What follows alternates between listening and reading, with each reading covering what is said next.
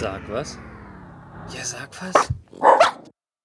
Jetzt aber. Hallo und herzlich willkommen zu Sag was Geek Talk. Ich habe gerade voll in den Teaser rein. Ich habe es mir gerade gedacht, ich höre doch den Teaser durch deinen Kopfhörer und äh, du sprichst schon los. Aber Ja. egal, es ist ja auch eine Live-Sendung. Hallo Matze. Hallo Peppi. Äh, ja, Geek Talk 172. Richtig, genau. Äh, willkommen an die Live-Hörer da draußen im Stream und bei Radio München.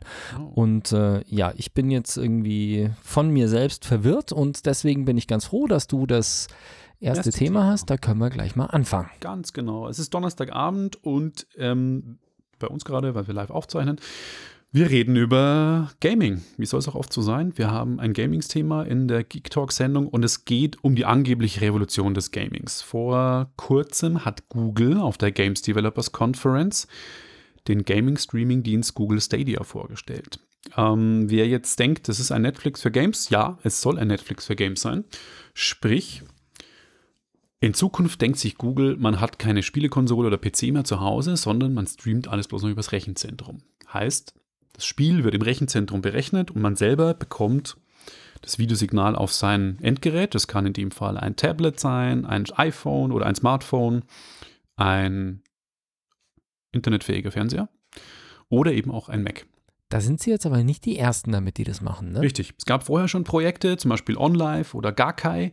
Gakai war ein Streaming-Projekt, da unter anderem auch David Perry beteiligt war. David Perry ist ein legendärer Spieledesigner, der Spiele wie MDK und Aladdin und Earthworm Jim damals produziert hat. Und der ist damals 2012 ins Spielestreaming eingestiegen, in die Firma Gakai. Und die wurde dann von Sony gekauft. Und Sony hat das Ganze dann in den Streaming-Service PlayStation Now umgewandelt, den es in Deutschland jetzt seit, glaube ich, auch zwei Jahren gibt.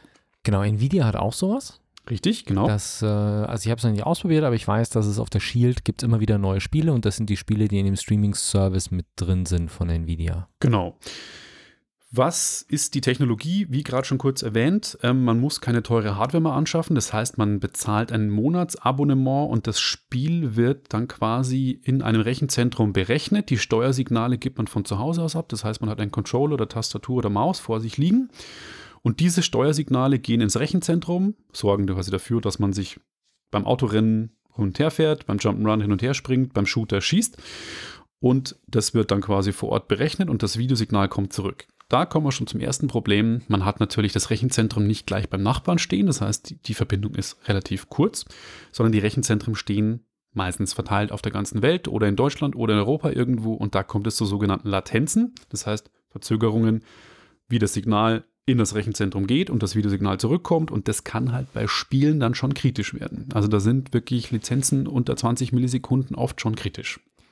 Genau, das heißt, man will natürlich, wenn man reagiert und man drückt auf die Sprungtaste, dann drückt man da ja genau in dem Moment, wo die Figur auch wirklich springen soll. Und wenn es da jetzt zu einer Verzögerung kommt, dass die bloß erst eine halbe Sekunde später springt, das ist quasi wie, wer von euch schon mal gespielt hat an einem älteren Computer, wo es geruckelt hat, weil der Computer ein bisschen überfordert war mit dem Spiel, so in der Art kann man sich das ein bisschen vorstellen. Man drückt irgendwas und es passiert halt erst zeitverzögert. Echt uncool. Genau. Ähm, Google hat uns das Ganze ziemlich gut präsentiert. Und zwar hatten sie Phil Harrison, der ehemalige Sony PlayStation-Chef, den hatten sie sich inzwischen angemietet, und Jade Raymond, die legendäre Spieledesignerin von Assassin's Creed. Ähm, die hat auch angeheuert, nachdem sie bei Electronic Arts letztes Jahr ihren Job gekündigt hat. Und beide sind jetzt quasi im Projektteam von Google Stadia und haben auf der Games Developer Conference auf der Bühne das ziemlich gut präsentiert. Es war schon spannend, man muss sagen, also man hat auf YouTube, was ja auch zu Google gehört, einen Spieletrailer von Assassin's Creed gesehen. Und nachdem der Trailer vorbei war oder während dem Trailer konnte man einen Play-Button drücken und war innerhalb von fünf Sekunden im laufenden Spiel. Das heißt, wenn man sagt, okay, ich habe Also da die Bock drauf. Ladezeit ist echt schnell. Ja, das ist natürlich alles unter Idealbedingungen auf der Games Developers Conference. Du kannst überhaupt nicht nachprüfen, ist das jetzt wirklich ein, ein richtiges System gewesen, wo in die Cloud irgendwo in ein Rechenzentrum klar. ein Steuerbefehl Also ist oder stand es irgendwo? Ob da einfach wirklich ein hochgezüchteter Rechner Genau. direkt hinter der Bühne stand. Natürlich sind da auch die Leitungen optimal, damit die Vorführung nicht irgendwie stockt und doof ist, aber schon mal ziemlich cool. Spannend an der Geschichte ist, ähm, man kann auch nahtlos übergehen. Das heißt, du hörst auf deinem Smart TV auf das Zocken und bist dann irgendwie switcht, weil das, der Fernseher benutzt wird von deiner Frau oder von irgendjemand anderes in der Familie und du möchtest dann auf deinem Tablet weiterspielen. Du kannst wirklich nahtlos auf andere Devices switchen, was schon mal auch eine ziemlich coole Geschichte ist.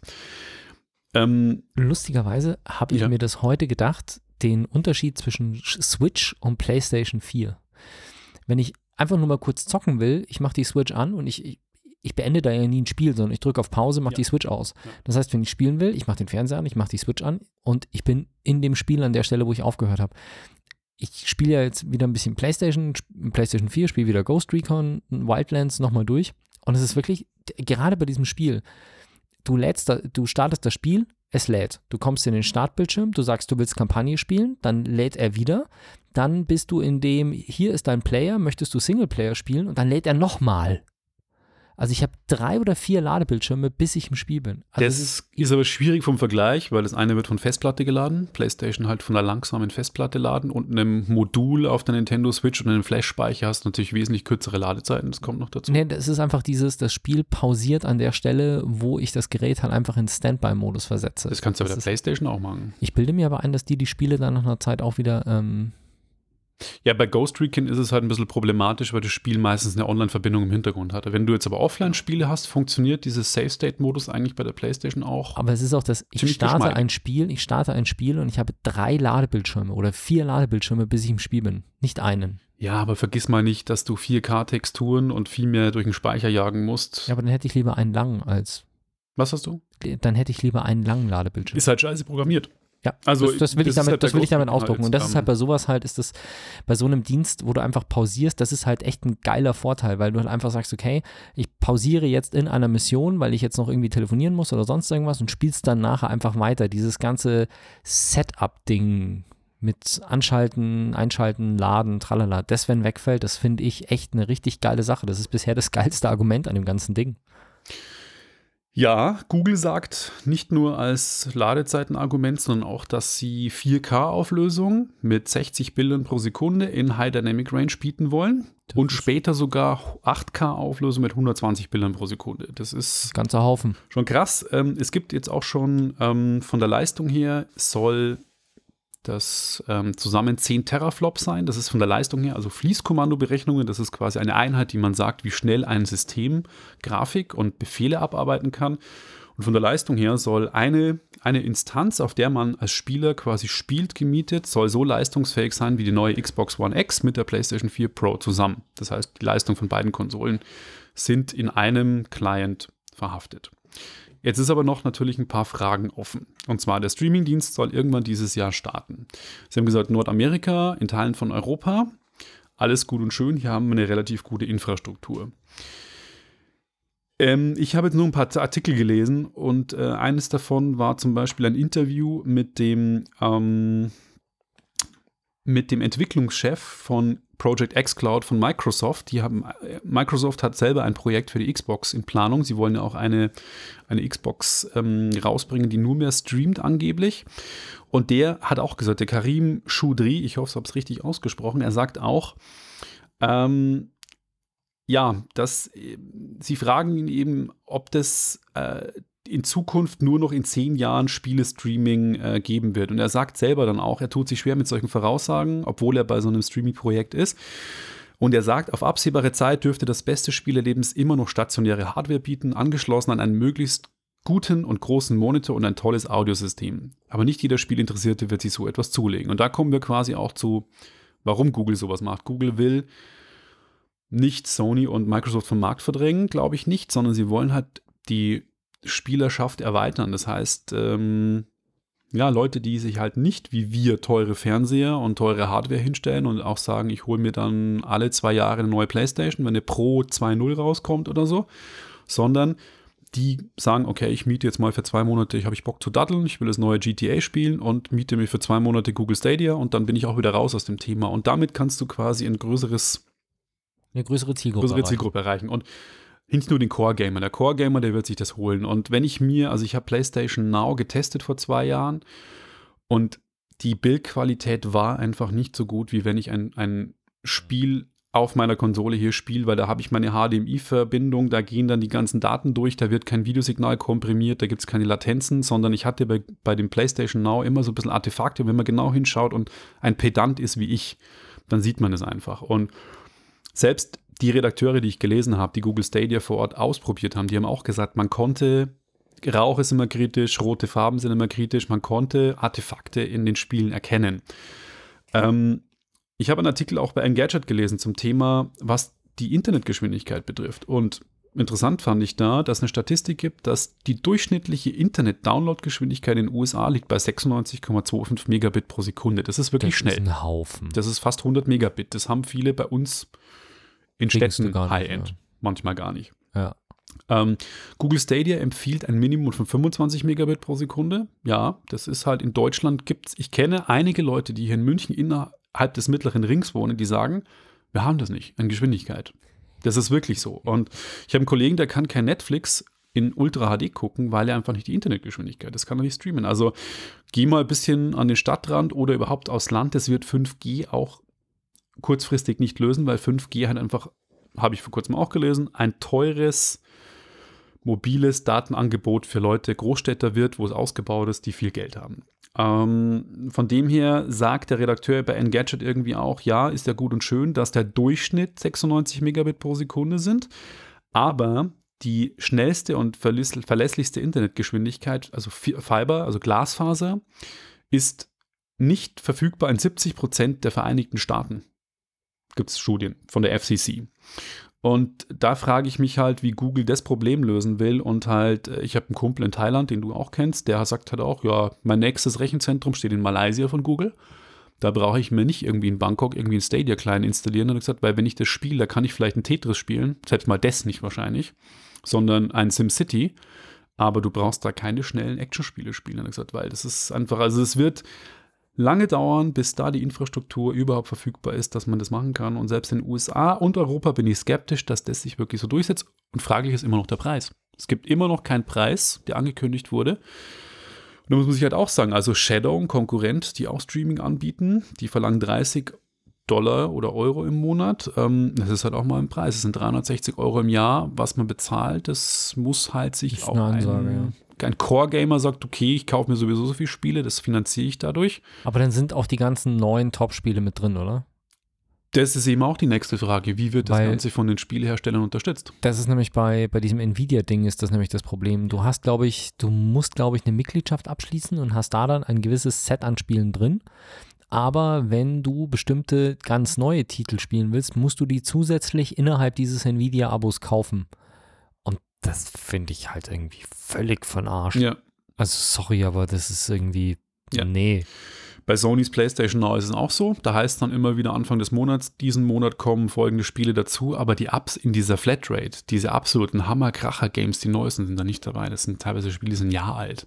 Ja. Die kriegst du am Grabbeltisch dann schon für 20 bis 10 Euro als Disc. Die kannst du dann wieder verkaufen, wenn du keinen Bock mehr drauf hast. Und ähm, ja, es ist ein spannendes Konzept. Ich bin aber echt gespannt, wie sich durchsetzen wird, ob es der Massenmarkt dieses Jahr schon wird. Ich wage mal zu sagen, ich glaube nicht, dass es in den nächsten drei bis fünf Jahren so massenmarkttauglich wird, dass keiner mehr eine Xbox One X2 oder eine PlayStation 5 kaufen wird. Ja, Gut, also ein Punkt, der mir aufgefallen ist zu dem Thema, ähm, wir haben natürlich, oder die Gerüchteküche kocht ein wenig hoch, weil sie natürlich sagen, dass Google damit den künftigen Pro, äh, Spielekonsolen-Generationen vorausgreifen will. Das heißt, es wird jetzt schon gemutmaßt, dass diese 10 Teraflops ungefähr die Größenordnung sind, in der die neue PlayStation 5 und die folgende Xbox sein werden, was Ja. natürlich sehr lustig wäre. Aber äh, ich glaube, ein Punkt, den, den du vielleicht an der Stelle ein bisschen übersiehst, ist der Casual Gamer. Weil das die am, die am weitesten verbreitetste Gaming-Plattform, die mit Abstand die meisten Gamer hat, ist halt Android oder iOS, eins von beiden. Das iPhone oder die Summe der Android-Geräte sind halt die am weitesten verbreitetsten Spielkonsolen mit den meisten Gamern weltweit. Und auch diverse Browserspiele. Also schau dir an, ist eine Weile her, ist unterdessen wieder abgestürzt, aber schau dir Farmville an. Farmville war halt einfach mal ein Spiel, was halt auf den Schlag irgendwie sehr, sehr schnell die eine Million Spielermarke Ja, weil es geknackt hat. Free-to-Play war, aber 30 Euro Genau, im Monat, wenn das du den Streamingdienst bezahlst. Genau, das ist halt der halt, Punkt. das auch, die, auch die ganzen Browser-Games werden ja ziemlich gut angenommen, die ja nach dem gleichen Prinzip funktionieren. Das sind zwar keine Action-Spiele und nichts, also eben, wie du sagst, das ist also eher so die, die SimCity-Geschwindigkeit bei diesen Browser-Games häufig. Also Forge of Empires und Traviana und Co. Aber sie sind, auf der einen Seite sind sie Free-to-Play, auf der anderen Seite geben da viele Leute aus, weil sie halt auch Pay-to-Win sind. Also es ist, man darf zwar gratis mitspielen, das heißt Free-to-Play, aber es gibt dann bestimmte Items, die man mit echtem Geld bezahlen muss und es gibt halt dann auch irgendwie, man kann sich Vorteile erkaufen, das heißt dann Play to Win, äh, Pay to Win und damit machen diese Browser-Games wirklich stellenweise richtig große Umsätze und auch Farmville hat erstmal richtig viel Geld für, äh, verdient. Das ist halt die Frage, ob man die Leute dazu hinbringt, von diesem, ich darf erstmal umsonst spielen und stecke dann aber Geld rein durch irgendwelche fiesen Marketing-Tricks hinzu, ich bezahle einfach und darf dann spielen. Ich bin gespannt, aber ich könnte mir vorstellen, dass das quasi so der Zielmarkt ist, dass man die Leute mit einnehmen möchte oder mit, mitnehmen möchte. Bin gespannt, weil 30 Euro ist halt ein Netflix, das im Moment in, für einen Zehner hergeht äh, oder günstiger sogar in der billigsten Abo-Variante. Das ist, tut nicht so wie als, ich meine, Shadow kostet 30 Euro und bietet super Qualität, aber ich bin halt echt gespannt, ob der Casual Gamer wirklich Ja. wa- was er ich ausgibt. Und ähm, ja. Weil Das- es ist ja für viele ist ja der Anreiz, dass, ähm, dass es gratis zum Spielen ist. Dass sie dann später mehr Geld ausgeben, als sie mit einem gekauften Spiel ausgegeben hätten, ist ja vielen Leuten gar nicht klar.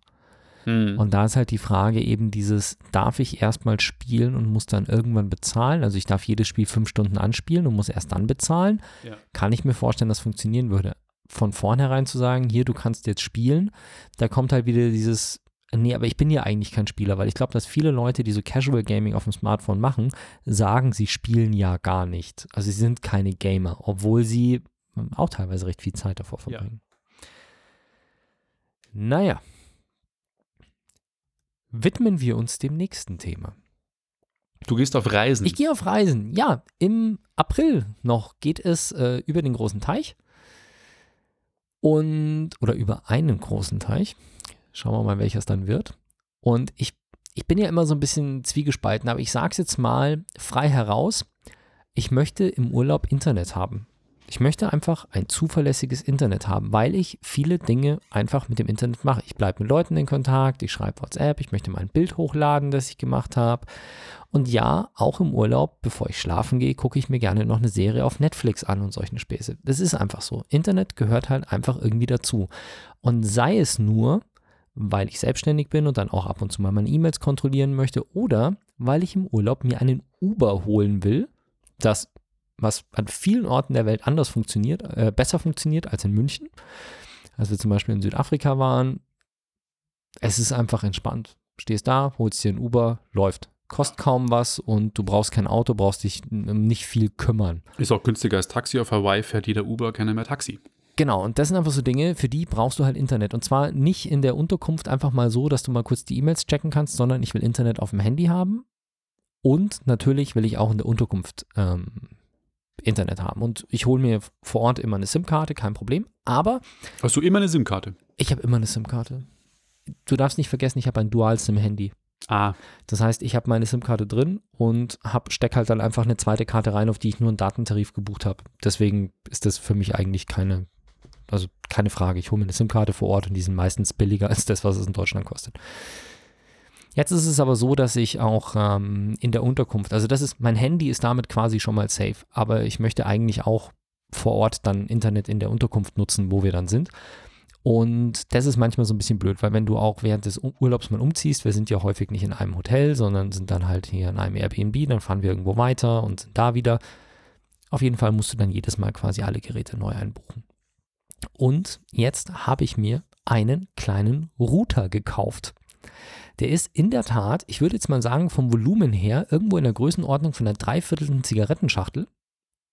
Also er ist ein bisschen flacher als eine Zigarettenschachtel, ein bisschen breiter, aber quadratisch.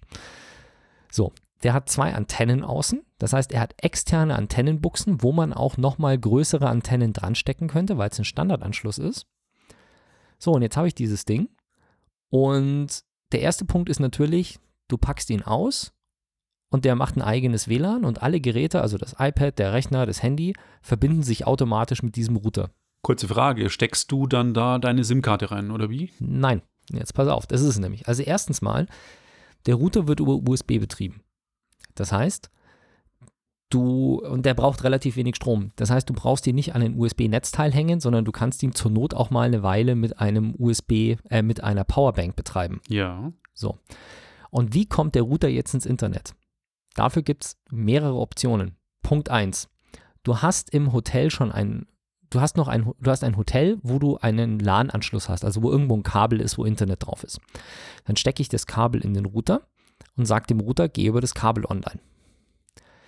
Wenn das Hotel ein WLAN hat, das aber vielleicht nicht so richtig stark im Zimmer ankommt, kannst du einfach sagen, verbinde dich mit dem WLAN und geh über das WLAN online. Das heißt, ich habe mein, mein das WLAN, mit dem ich verbunden bin, und mein Signal wird quasi vom Router an das Hotel WLAN geschickt. Und dann stelle ich den Router zum Beispiel draußen auf dem Balkon mit meiner Powerbank. Der holt sich aus dem Freien, also von der, aus der Public Area das WLAN und verstärkt es dann in die, ins Zimmer rein. Das habe ich probiert. Also hier das, äh, die, das Haus, wo wir aufnehmen und meine Wohnung sind ja relativ nah beieinander. Und wenn ich bei mir auf, dem, auf der Terrasse stehe, komme ich mit dem Handy noch an das Studio-WLAN ran. Wenn ich bei mir im Schlafzimmer stehe, sehe ich das Studio-WLAN nicht mehr.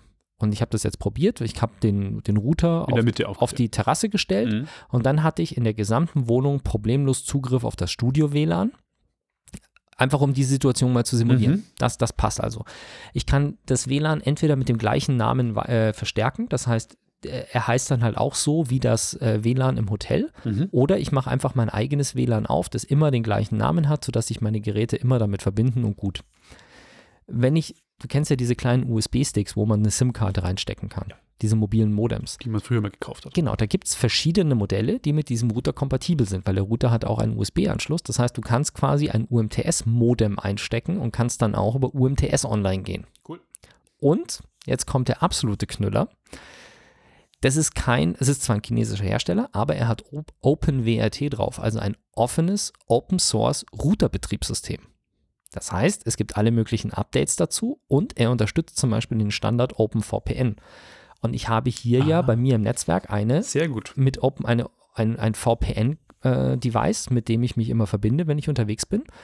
Und das Coole ist jetzt, dieser Router kann einfach, der hat sogar einen, einen Schalter außen, so einen Kippschalter, den man äh, äh, mit verschiedenen Funktionen belegen kann. Und ich habe den jetzt mit VPN belegt.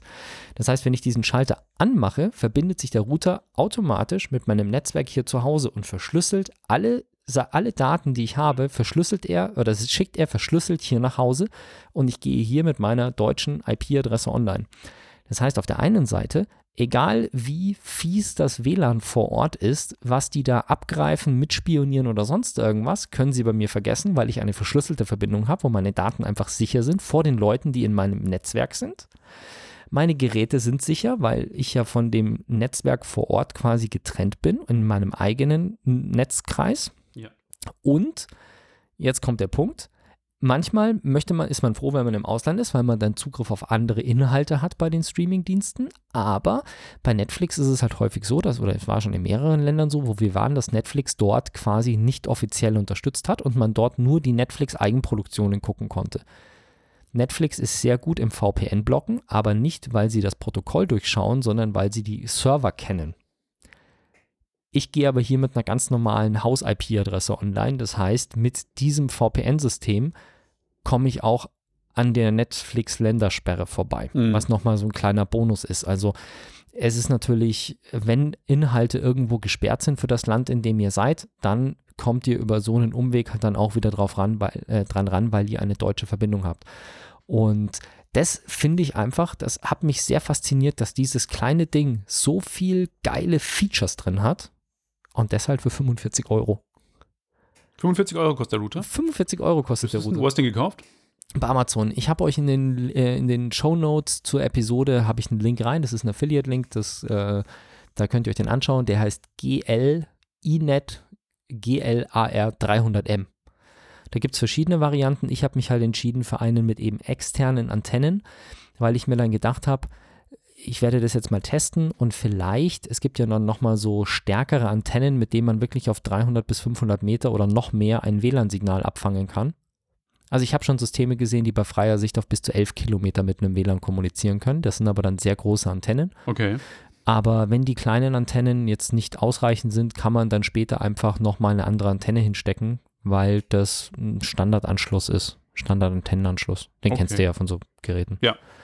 Genau. Fand ich einfach ziemlich, äh, ein ziemlich lustiges Ding und habe mir gedacht, okay, das ist eine gute Lösung, wenn wir zu zweit im Urlaub sind. Du hast nicht jedes Mal den Scheiß mit, oh, ich muss mich hier einloggen und wie ist jetzt das neue Kennwort oder so, sondern ich setze mich einmal hin, richte den Router schnell ein und es läuft. Fertig.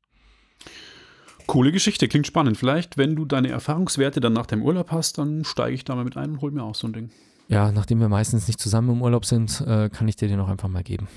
Oder so. Weil wenn ich nicht im Urlaub bin, brauche ich ihn ja nicht. Das stimmt.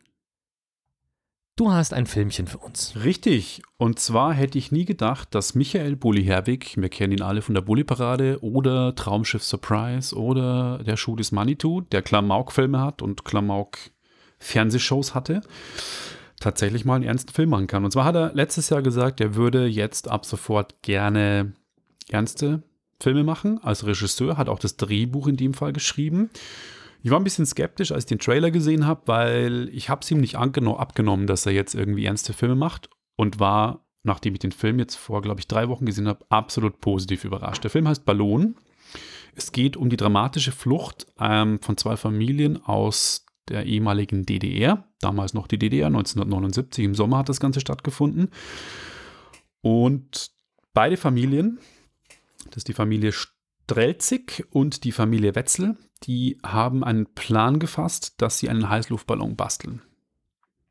Ähm, tatsächlich haben sie dreimal einen Heißluftballon gebastelt, so viel kann ich schon mal sagen. Das erfährt man auch, wenn man äh, auf Google nach, den, nach der Flucht googelt. Und äh, was man sich auch Basiert es auf realen Tatsachen? es ist eine reale Geschichte. Ah, okay. Es ist eine reale Geschichte. Habe ich überhört? Oder ja, genau. Ah, okay. Und ähm, es ist eben so im Sommer 1979 passiert. Sie haben einen Versuch gemacht, der wird auch am Anfang des Films gezeigt. Das ist kein Spoiler, weil das gleich am Anfang passiert. Der, der Versuch scheitert erstmal. Und sie versuchen es dann eben nochmal. Ähm, und natürlich durch den ersten gescheiterten Versuch kriegt die Stasi natürlich Wind von der Geschichte.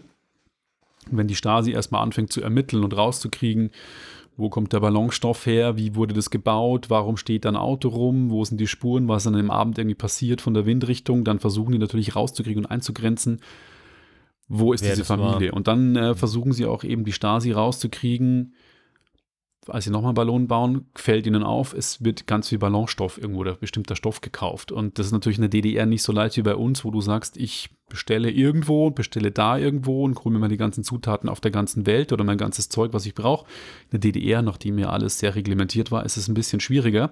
Und der Film erzählt eben die Geschichte, wie sie ähm, erstens mal parallel, was die Stasi die ganze Zeit unternimmt und erklärt auch sehr emotional und auch bedrückend, wie es eigentlich gewesen sein muss. Also man kann das nicht erzählen, aber ich glaube, wenn man wirklich eingesperrt ist als Bürger, ist, ist eine der krassesten Sachen, wie es auch in Nordkorea gerade ist. Aber er versucht zu vermitteln, das Gefühl, was passiert, wenn man wirklich von seinem Staat eingesperrt wird in dem eigenen Land. Und das ist schon irgendwie ziemlich dramatisch. Und dazu eben auch die Entbehrungen, die es gibt. Wie schwierig ist es, sowas zu bauen? Und diese ständige, ist dein Nachbar vielleicht bei der Stasi? Sie wissen bei einem ehrlich gesagt auch, dass der, wo der Ballon gebaut wird, der Nachbar gegenüber ist Stasi-Funktionär und ist natürlich eine ziemlich heikle Geschichte, wenn da immer einer im Keller die ganze Zeit sitzt und mit der Nähmaschine näht den ganzen Tag. Hm. Von Ja. dem her, ich will jetzt auch gar nicht so viel sp- spoilern irgendwie. Der Film ist richtig, richtig gut. Ich finde, ähm, man hätte ihn auch äh, bei den Oscars einreichen können als deutschen Beitrag, weil gewonnen hat ja vor zehn Jahren das Leben der anderen auch ein Film, der, der aber fiktiv war über einen Stasi-Funktionär und jetzt war es ja dieses Jahr auch wieder ein Film, der mit dem Thema Bundesrepublik und DDR damals zu tun hatte und zwar, ähm, wie hieß er nochmal? Ähm, Werk ohne Autor. Äh, wann wurde der veröffentlicht? Der Film, Ja. also Ballon jetzt, Ja. ähm, im Kino war er tatsächlich im Moment, das weiß ich genau, am Also schon so, 27. dass er- September. Schon so, dass er in die letzten Oscars reingefallen wäre. Genau, Ich dachte, das ähm, wäre jetzt was relativ Neues, was vielleicht für die 2020er Oscars dann 27. September 2018 kam er ins Kino und die Heimkino-Releases waren jetzt eben im März und ich habe ihn auf Sky Store gesehen und Naja, auf jeden Fall äh, schade, dass er nicht eingereicht wurde. Ähm, ich fand ihn sehr bedrückend, aber nicht schlimm bedrückend, dass ich sage, man sitzt da und ist total deprimiert. Man kann schon noch lachen und es ist irgendwie total spannend erzählt und ja, ähm, Top-Film, meine Empfehlung. Ich war, wie schon gesagt, positiv überrascht und äh, zählt zu den besten Filmen, die ich auch. Ich habe viele gute Filme dieses Jahr schon gesehen. Green Book in der letzten Ausgabe ähm, und auch Reise zum Mond oder Aufbruch zum Mond, Entschuldigung. Aber der Film hat mich auch begeistert. Thomas Kretschmann als Oberstleutnant Seidel, in, auch ein super Schauspieler.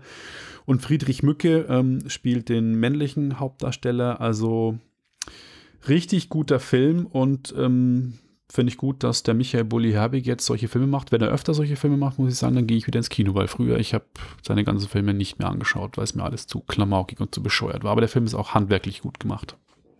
Okay, ich überlege gerade, der Schuh des Manitou damals war schon irgendwie geil, aber da war ich auch deutlich jünger. Ja, das kann man sich schon anschauen. Das war für einen deutschen Film mal ganz cool gemacht, aber Traumschiff Surprise und Sissi und der letzte Kaiser, da, da Ja, habe nee, ich mal zehn Minuten Der reingeschaut. Schuh des Manitou Furchtbar. war damals wirklich cool und hatte viele Gags, die dann sich auch, die, aber die anderen war ich auch nie so der Fan von. Aber wie gesagt, das war auch eine Zeit, ich meine, wann ist der Schuh des Manitou rausgekommen? Da war ich ein Teenager. Also, 20 Jahre?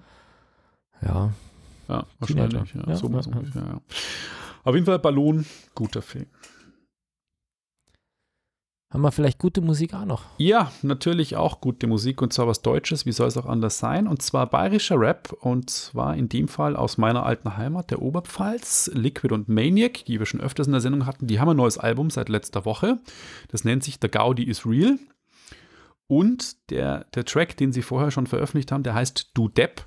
Und richtige bayerische Mundartkenner wissen jetzt, was Du Depp ist. Und zwar der niederbayerische Liedermacher Heindling, den man kennt, der schon auch ein bisschen in die Jahre gekommen ist. Der hat ein Lied damals gehabt, das hieß Du Depp. Und die Jungs haben das Thema aufgegriffen und daraus einen eher politisch kritischen Track gegen rechts gemacht. Ich habe ihn auch in den Shownotes verlinkt und den hören wir uns jetzt an und danach sind wir wieder zurück.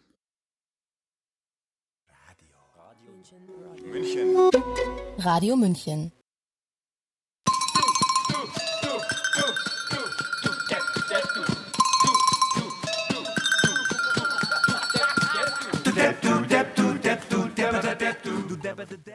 Da sind wir wieder Richtig. nach dem Rechtsbash. Genau, Du Depp. Rechte von- Bashen ist immer okay. Ja, finde ich auch gut. Du Depp von ähm, Liquid und Maniac featuring Heindling vom neuen Album The Gaudi is Real kam letzten Freitag raus. Aus rechtlichen Gründen leider nur für unsere Live-Zuhörer im Stream und auf DAB Plus bei Münch, äh, Radio München. Ähm, ich habe aber den Track auch in den Shownotes verlinkt. Das heißt, wenn man sich anhören möchte, kann man sich gerne dann nochmal den Track anhören. Dann würde ich mal über eine Serie sprechen. Ne? Mal was ganz was Neues. Eine Serie. Ja, ich habe mir vorgenommen, dass ich, wenn ich schon Serien gucke, dass ich da jetzt auch öfter mal drüber was erzähle, weil das habe ich eine Zeit gar nicht gemacht. Und ich bin jetzt über etwas gestolpert, das heißt Love, Death, Robots. Liebe, Tod, Roboter. Ich bin mir ehrlich gesagt nicht sicher, ob es Love, Death, Robots ist oder ob es Love, Death and Robots ist. Aber egal. Liebe, toten Roboter. Und die Show ist, es ist ein bisschen schwer zu beschreiben, weil es ist einfach komplett kunterbunt. Also, erstmal, es sind 18 Kurzfilme. Also Das sind keine. 18 Episoden. Es sind 18 Episoden, aber es sind Kurzfilme. Es sind, die längste ist 18 Minuten lang und die kürzeste ist, glaube ich, 6 Minuten lang. Okay. Die meisten liegen so zwischen 10 und 15 Minuten. Das heißt, es gibt keine, keine Standardlänge wie bei so einer, ähm, bei so einer normalen Serie, wo du halt sagst, okay, die orientiert sich an den 45 Minuten oder so. Netflix-Eigenproduktionen springen da ja auch gerne mal hin und her, aber im Regelfall hast du halt entweder so ein 20 Minuten, ein Halbstunde oder eine Dreiviertelstunde, die mal bis zu einer Stunde lang wird. Aber es sind hier wirklich Kurzfilme. Und jeder dieser Kurzfilme erzählt seine eigene Story. Das heißt, es gibt, war mir zumindest, es ist nichts, mir überhaupt nichts aufgefallen, keine dieser 18 Episoden ist in irgendeiner Form auch nur im entferntesten verwandt mit der anderen. Das heißt, du hast einfach, es ist keine, keine, keine Serie eigentlich, sondern eine Kurzfilmsammlung. Es sind alles animierte Serien. Also es sind keine Ah, es gibt eine, es gibt eine Episode, bei der tatsächlich Realverfilmung mit dabei ist, also wo echte Schauspieler, echte Menschen in einem echten Setting sind und dort dann dazu animiert wird. Aber ansonsten ist alles komplett animiert. Und zwar, und das ist jetzt noch so ein Ding, in komplett unterschiedlichen Stilen. Das heißt, es ist nicht ein Studio, was 18 Kurzfilme gemacht hat, sondern es sind 18 Teams, die 18 Kurzfilme gemacht haben. Okay. Komplett unabhängig voneinander. Jeder in seinem eigenen Stil. Das heißt, das erste ist so quasi halbrealistisch. Ich würde fast mal sagen, so ein bisschen in so einem, im Nachhinein betrachtet, würde ich fast sagen, die kommt noch am ehesten an so einen Manga-Style ran. So ein bisschen mit äh, Kampfrobotern geht es da eher so in die Richtung. Ganz, ganz düster. Ähm, die zweite Episode, die war, ist glaube ich mein Favorite. Das sind drei Roboter, die als Touristen auf eine ausgestorbene Erde kommen und dann hier quasi Tourismus betreiben und sich angucken, ähm, wie die Menschen halt hier gelebt haben und halt irgendwie so hunderte Jahre später mit so erforschtem Wissen. Also so wie wenn wir heute über die Inka reden oder Ja. über die Maya, so Ja. reden diese Roboter über die Menschheit, was halt total geil ist einfach. Okay. Wenn du so, ja, das ist ein so und so Shop und so, also total lustig. Das ist aber eher so im Wally Walt Disney Style. Dann gibt es eben welche, die eher so japanisch sind. Es gibt welche, die total hyperrealistisch sind, also so, so realistisch, wie man sich halt vorstellen kann, beinahe, wenn es noch als Animation sichtbar ist. Und es geht eben kunterbunt zu. Und allen gemein ist, dass es, also die erste ist super brutal stellenweise, also wirklich gut brutal. Die zweite ist, glaube ich, komplett ohne Schießen, ohne Ballern, ohne Sex, ohne alles. Aber es gibt halt teilweise, es gibt viel Blut, es gibt viel nackte Haut, es gibt Sex, es gibt Geschlechtsteile, es gibt Brüste, es gibt Nippel, es gibt alles in dieser Serie. Ja, deswegen ist auch, wenn man auf Netflix ja immer geht, dann wird ja normalerweise immer der Trailer abgespielt von der Serie, bei der nicht. Ja, das kommt ist, nichts, da weil ich glaube, ich bin mir nicht sicher, ob alle Episoden wirklich FSK 18 sind. Einfach pauschal, weil die zweite wäre meiner Meinung nach definitiv nicht FSK 18. Okay. Aber es sind, ich, ich erinnere mich daran, dass ich sehr, sehr häufig meinen Jugendschutzpin eingegeben habe. Mhm. Also es ist, es ist eine FSK 18-Serie und das ist auch, ähm, will ich auch in keinster Form mit schönreden, weil stellenweise ist das wirklich gerechtfertigt für die Serie, weil oft irgendwie einfach jemand äh, stirbt, zerteilt, zerhackt oder sonst irgendwas wird. Aber es ist, ich fand es total interessant, weil es einfach kleine Häppchen sind, die man sich so zwischen oder die man so am Abend, wenn man einfach sagt, okay, ich will jetzt irgendwie mir noch kurz was anschauen, dann ist es ganz okay. Es ist jetzt nicht so, so Splatter, dass man davon Albträume bekommt oder sowas. Das gar nicht. Es ist auch kein Horror eigentlich.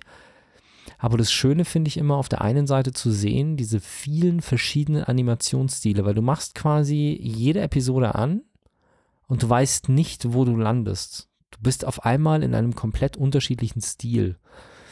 Und das ist natürlich, animiert ist nicht gleich animiert, sondern es gibt halt japanische Mangas und es gibt amerikanische Cartoons, Okay.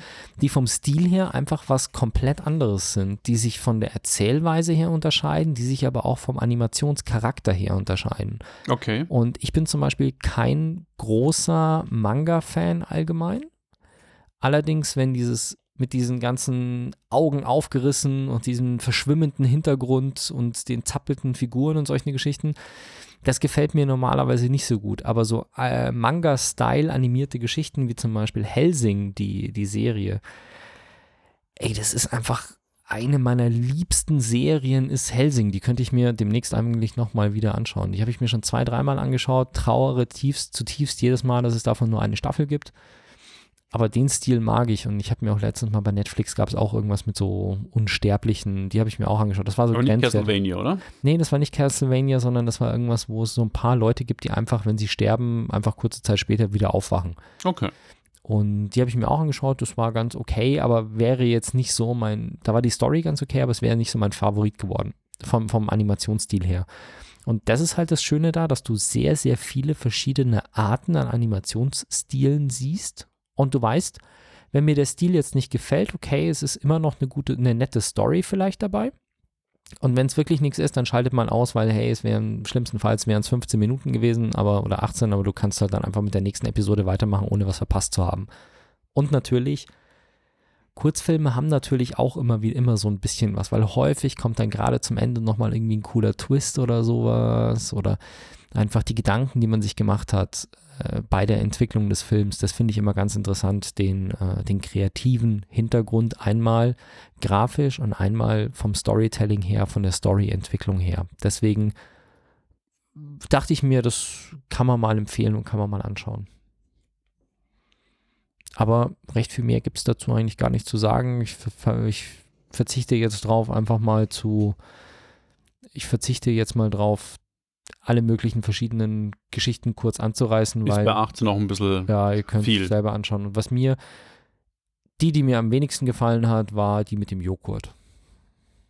Okay, also wenn ich jemals die Serie schauen würde, dann überspringe ich die Joghurt-Episode. Die ist auch nur sechs Minuten lang, vielleicht gefällt sie dir. besser. Ich verstehe. Ich habe die Vorschau gesehen und muss sagen, hat es mich nicht angemacht. War mir zu abgedreht, aber ich habe auch aus dem Trailer gar nicht erkannt, Das- ähm, genau. was wirklich das Konzept ist. Und jetzt verstehe ich auch, dass der Trailer nicht wirklich Sinn gibt, weil der Trailer ist ja aus verschiedenen Episoden dann zusammen Genau. oder Kurzfilm zusammengeschnitten. Dann ist es klar, dass der keine stringente Geschichte erzählen kann. Nee, der Trailer ist einfach nur eine, ein, ein Bildfeuerwerk, wo du keine Ahnung hast, was du jetzt gerade Style gesehen fand hast. ich aber cool. Ja. Style Ja, fand aber du hast nicht mal eine Ahnung, was du gerade gesehen hast, wenn du den Trailer gesehen Ja, hast. Deswegen genau.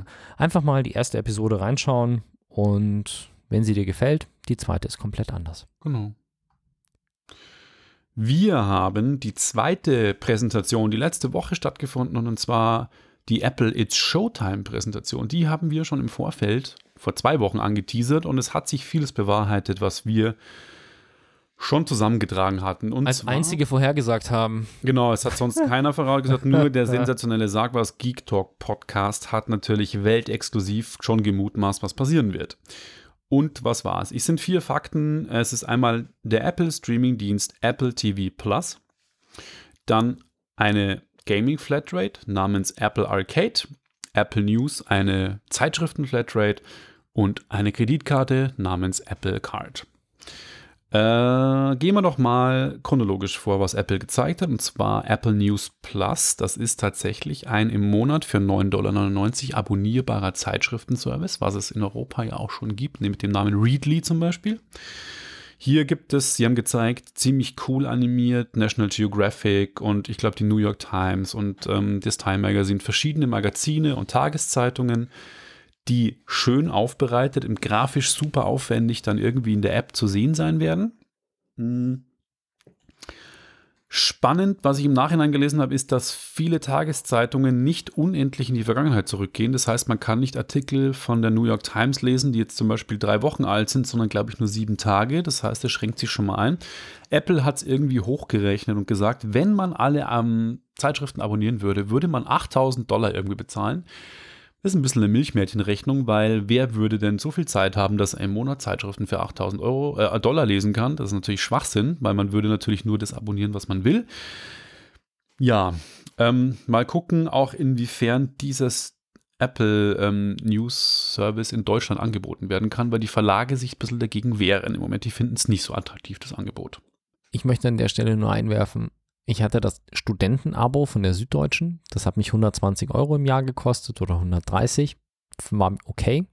Als ich das nicht mehr verlängert bekommen habe, hätte das reine Digital-Abo für die Süddeutsche, ich glaube, 30 Euro oder sowas im Monat gekostet. Allein nur die Süddeutsche.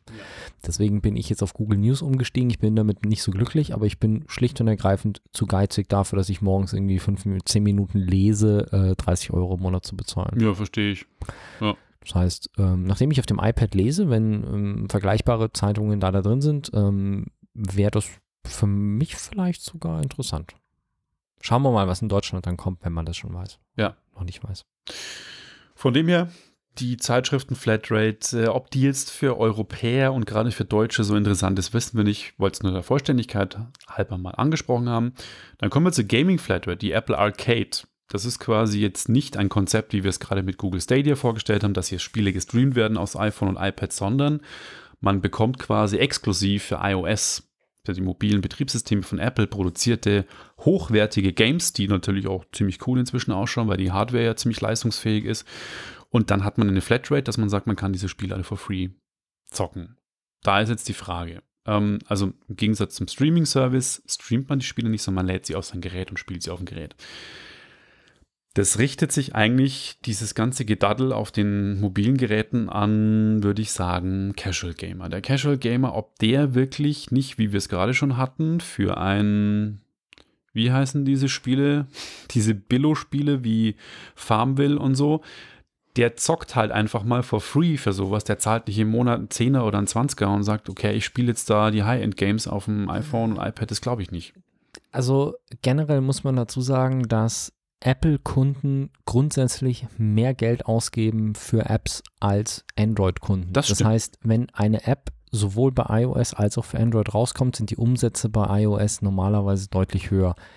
Und Bei Games ist die Frage. ja, auch, also auch, ich glaube auch bezahlte Games und der, der Punkt ist, du hast häufig, stehst du halt vor der Alternative, du bekommst das Game gratis mit Werbung oder du zahlst einen Fünfer und, und entfernst damit die Werbung. Ja.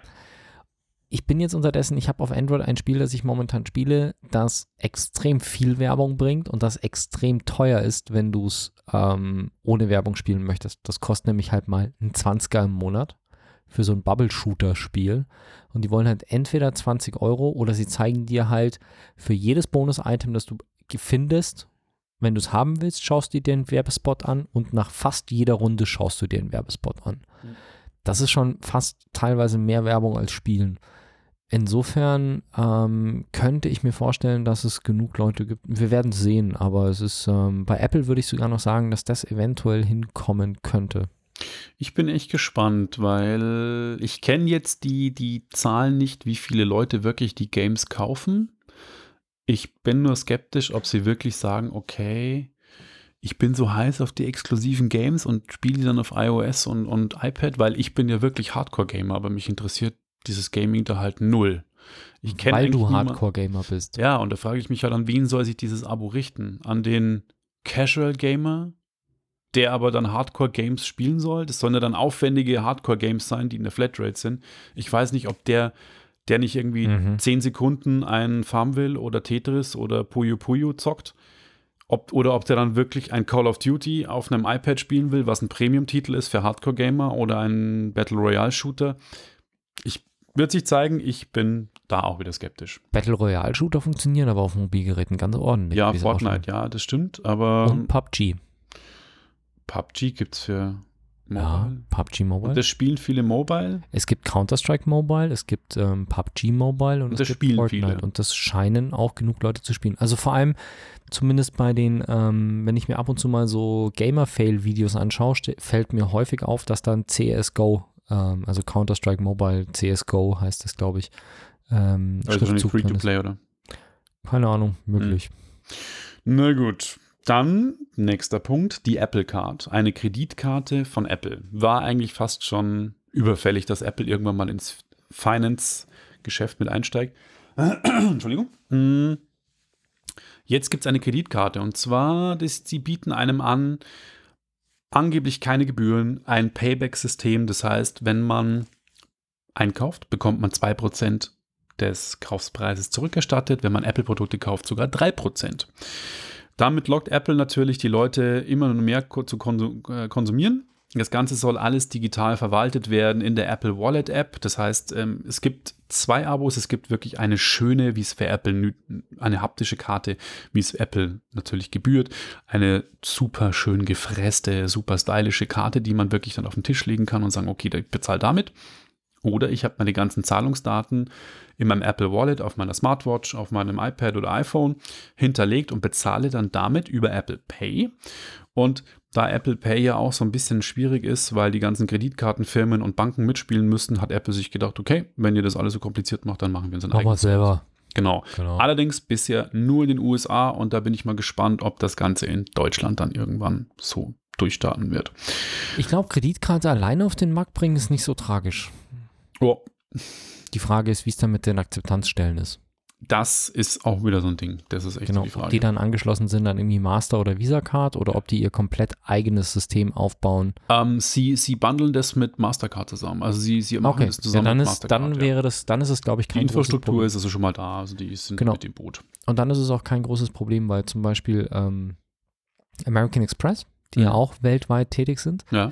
American Express ist halt ein, eine reine ein reiner Kreditkartenanbieter.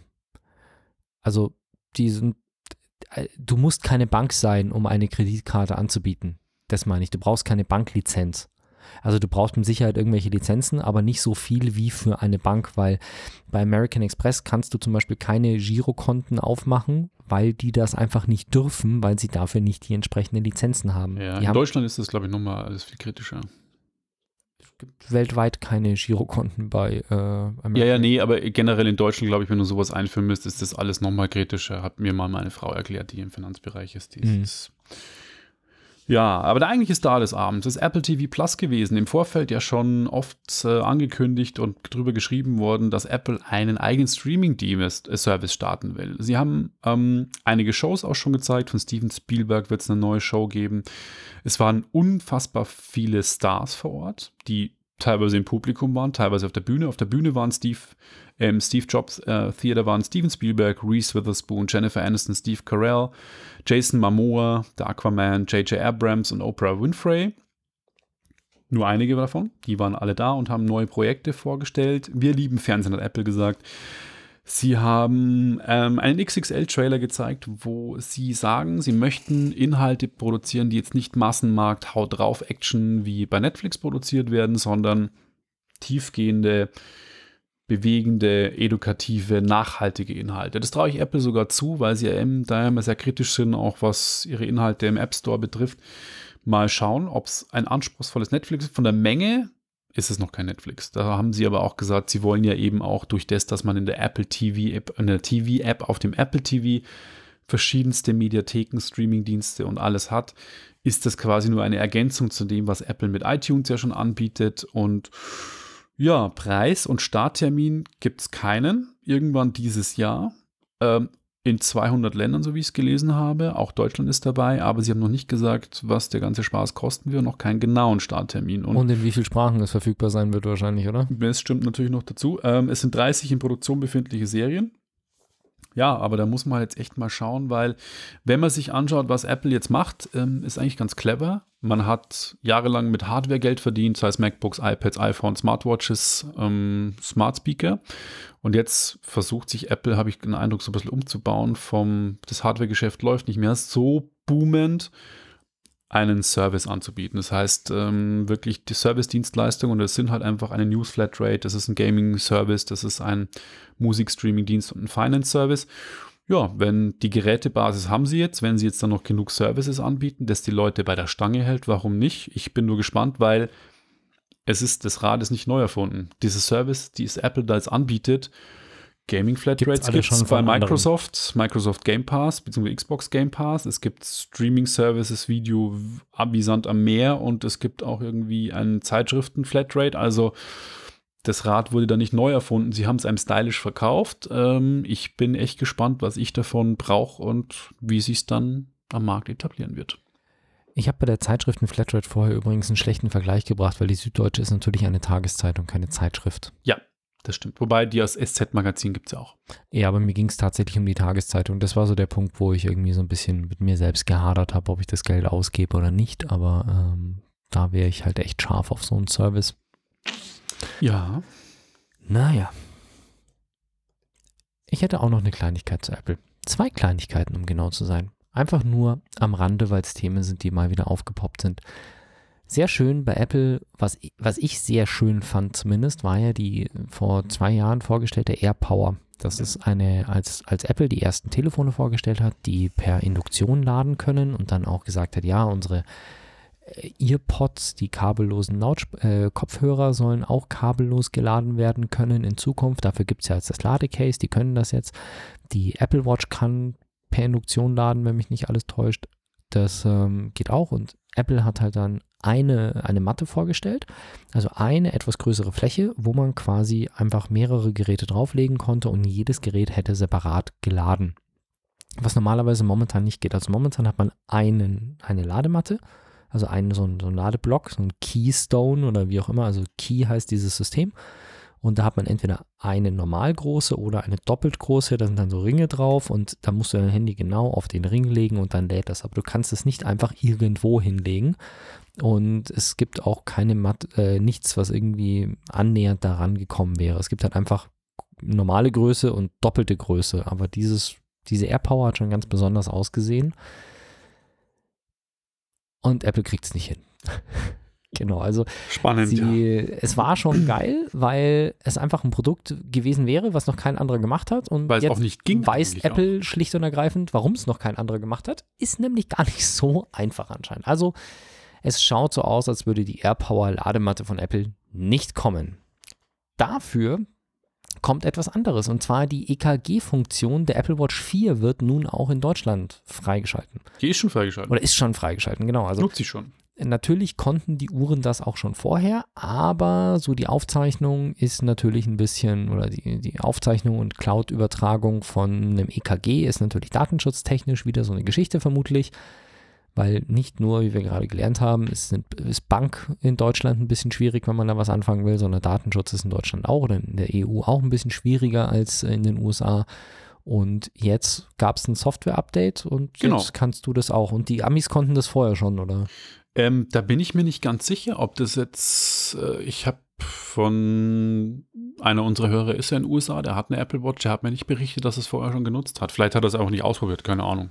Okay, weil ich habe äh, explizit immer überall gelesen, dass es auch nach Deutschland, dass es jetzt nach Deutschland kommt. Also es klang so ähm, von den Überschriften her, als wäre es schon vorher woanders möglich gewesen.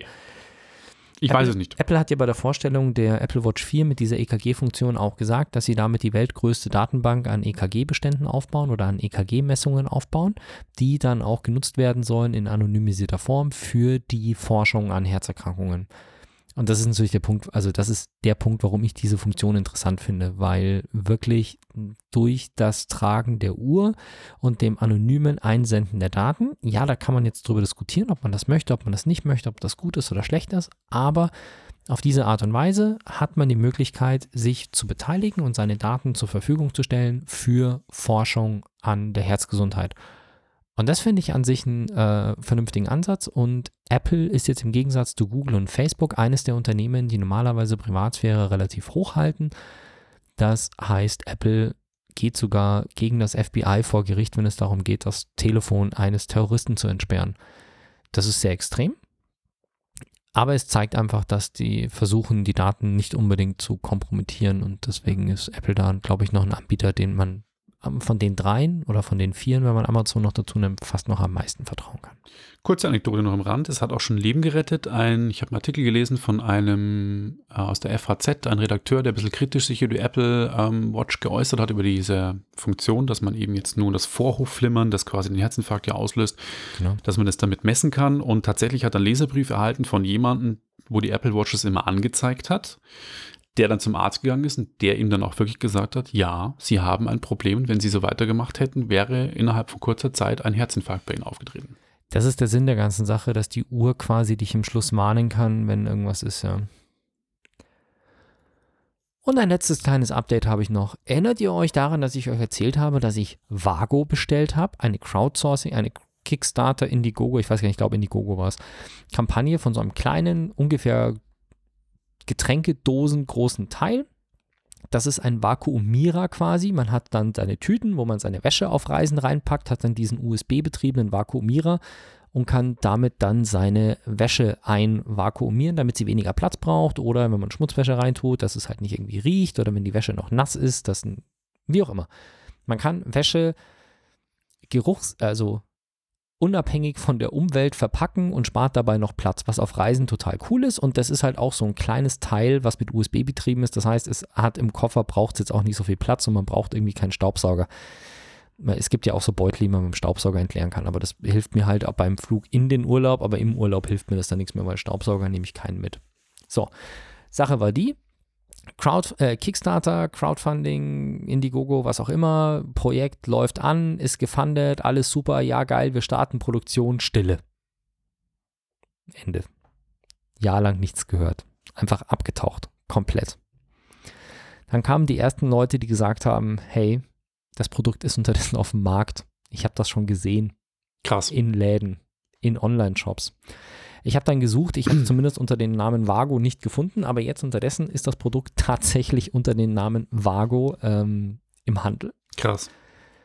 Und wir Supporter haben immer noch nichts bekommen, aber wir haben jetzt eine E-Mail bekommen. Und zwar, diese Firma sagt, sie hatten sich so dermaßen verkalkuliert, dass sie nahezu an der Insolvenz waren. Und sie hatten definitiv kein Geld, die, Kampa ähm, die Supporter zu beliefern mit der Ware. Und wofür sie sich dann entschieden haben, war folgendes. Sie haben das dann quasi die ersten produzierten Stückzahlen normal auf den Markt geschmissen und zum vollen Preis verkauft. Und was die jetzt quasi machen ist, so zumindest, also sie haben sich jetzt unterdessen zweimal gemeldet. Sie haben einmal, haben sie sich gemeldet und die Situation erklärt und danach kam, wir werden sie bald an dich verschicken.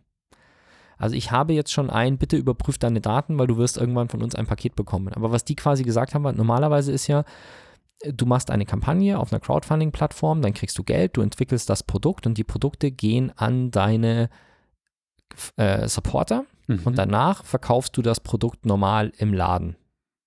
Weil die helfen dir, die Entwicklung durchzuziehen und die erste Produktionscharge quasi zu machen. Was Vago jetzt gemacht hat, ist, sie wären fast pleite gegangen und konnten das eben nicht machen und haben deswegen angefangen, sich am Markt zu etablieren und haben angefangen, das Produkt regulär zu verkaufen und haben sich jetzt entschuldigt und versprochen, dass sie jedem Supporter noch so ein Teil zuschicken. Also zwei jetzt, oder wie? Nein, nein, also Also, ich habe ja noch keins bekommen. Aber ich, sie, sie entschuldigen so, sich und sagen, zusätzlich nein, nein, du Mhm. wirst dein, du wirst das bekommen. Was mich damals sehr gewundert hat, ist, dass die echt Copyright-Verletzungen mit dabei hatten, weil die hatten einen, der hat halt ausgeschaut wie Captain America und einen, der hat ausgeschaut wie Iron Man. Also so eine kleine Dose, die halt voll in den Captain America-Farben war, eine, die voll in den Iron Man-Farben war. Würde, deswegen habe ich mir gedacht, okay, hättest du vielleicht drauf kommen können, dass das ein Scam ist. Ich weiß auch nicht, ob die diese zwei Spezialvarianten jemals rausbringen oder ob die da Cop Copyright-Probleme bekommen oder nicht. Was weiß ich. Ich bin gespannt. Ich habe damals gesagt, ja, das war ein Betrug. Ich, also deswegen, ich habe irgendwann gesagt, ich habe es bestellt und irgendwann habe ich gesagt, es war ein Betrug. Da habe ich mal über zwei Sachen geschrieben, äh, gesprochen hier, wo ich sage, okay, da werde ich meine Produkte nicht mehr sehen. Und Ja. Avago war eins davon. Ah, ich verstehe. Und Ich erinnere mich, jetzt geben sie eben Updates. Sie haben sich jetzt unterdessen eben insgesamt zweimal gemeldet. Einmal mit, ihr bekommt es noch und einmal mit, wir werden es wirklich verschicken. Und wenn das so ist, dann ist es jetzt natürlich zwei Jahre zu spät dran. Aber es wäre zumindest so, dass mein Geld nicht weg ist. Und ich, ich finde die Idee von dem Produkt nach wie vor gut. Ich hätte es bloß gerne für die letzten beiden Urlaube schon gehabt. Ja, dann bin ich gespannt. Vielleicht klappt es ja und du kannst mal einen Testbericht abliefern, wie es dann wirklich ist, das Produkt. Und damit würde ich sagen, wir haben das Ende erreicht, zumindest von dieser Sendung. Richtig. Wir danken euch für eure Aufmerksamkeit und, Und, hören uns. freuen uns auf das nächste Mal. Bis dann. Bis dann. Ciao, ciao. Wenn euch das nun gefallen hat, dann liked uns auf facebook.com slash sagwaspodcast und abonniert uns auf iTunes oder im Podcatcher eures Vertrauens. Alle Infos zur Show, den Themen und alle Folgen gibt es auch auf www.sag-was.com. Fragen, Anregungen und Feedback nehmen wir gerne über Facebook oder als Kommentar auf der Website entgegen. Und wenn ihr gerade Zeit habt, dann bewertet uns doch bei der Podcast-Plattform, auf der ihr uns gefunden habt.